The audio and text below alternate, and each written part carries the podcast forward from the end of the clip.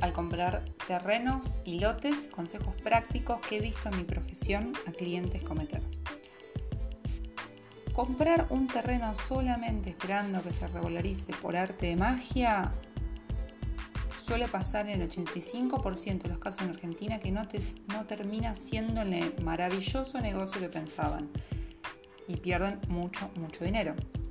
En vista de mis 10 años en el rubro inmobiliario, puedo analizar y concluir a grandes rasgos que varios clientes no tuvieron en cuenta ni contemplaron los siguientes errores, como ser gastos fijos, los gastos ocultos, los costos de mantenimiento, que terminaron por comerse el capital invertido y hasta tuvieron que venderlo por un precio inferior al de compra.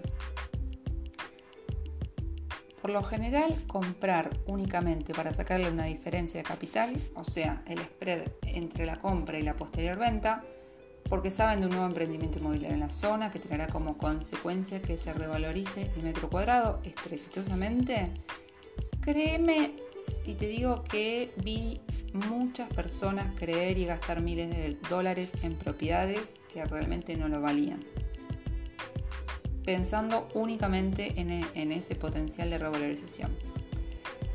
Consejos prácticos. Lo primero de lo primero es que deberás hacer tu análisis propio detallado contemplando los gastos asociados no solo a la compra, sino también al mantenimiento mensual y costos de la posterior venta, que son bastante altos.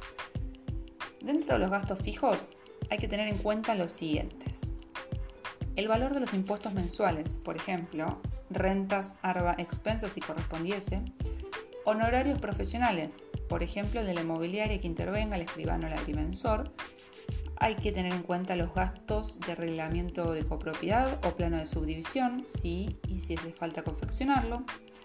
Tenés que tener en cuenta los costos que te implica entrar y salir de cada inmueble. O sea, si pensás comprar barato para venderlo después más caro, tenés que tener en cuenta el detalle, que no es tan detalle porque son gastos muy altos, de cada operación. ¿Ok? ¿Cuánto te cuesta? No es solamente el precio. Acordate todos los gastos que trae aparejados.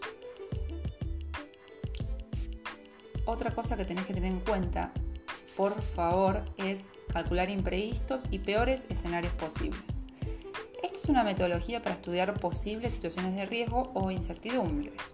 Por ejemplo, un cliente que compró en General Belgrano, provincia de Buenos Aires, pensando que sería el negocio de su vida, ya que sabía que pronto se instalaría un complejo de aguas termales del río Salado, le pasó que no contempló otro escenario que venderlo en el corto plazo al terreno. Bien, bueno, lo que no sabía, obviamente, y y se enteró un año después de que la zona se plagaría de jejenes. Jejenes son mosquitos muy muy pequeños y molestos y súper difíciles de, erradicar. Eh, hasta inclusive te diría que son más molestos que los mosquitos comunes. Motivo por el cual, a raíz de los jejenes, de la plaga que hubo de jejenes, el turismo proveniente de las termas bajó muchísimo y los terrenos obviamente bajaron muchísimo su valor por metro cuadrado.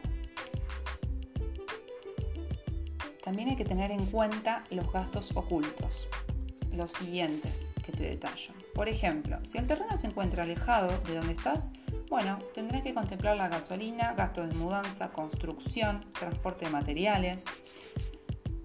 Otro punto a tener en cuenta dentro de los ocultos, el segundo punto son los temas impositivos. Importantísimo. ¿Qué impuestos te corresponde abonar por la compra de ese terreno? Por ejemplo, en Argentina, los bienes personales. Bueno, es el impuesto que se aplica por tener bienes en el exterior o dentro del país. El tercer gasto oculto que te corresponde pagar, eh, ¿te corresponde COTI? ¿Te corresponde pagar ITI? El COTI es el impuesto que se paga cuando el inmueble que estás comprando supera determinado valor.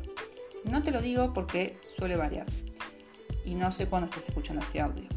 El ITI como ya su sigla lo indica, es impuesto a la transferencia de inmuebles. Es el impuesto que grava las transferencias de inmuebles en el país para todas aquellas personas que tengan más de una propiedad.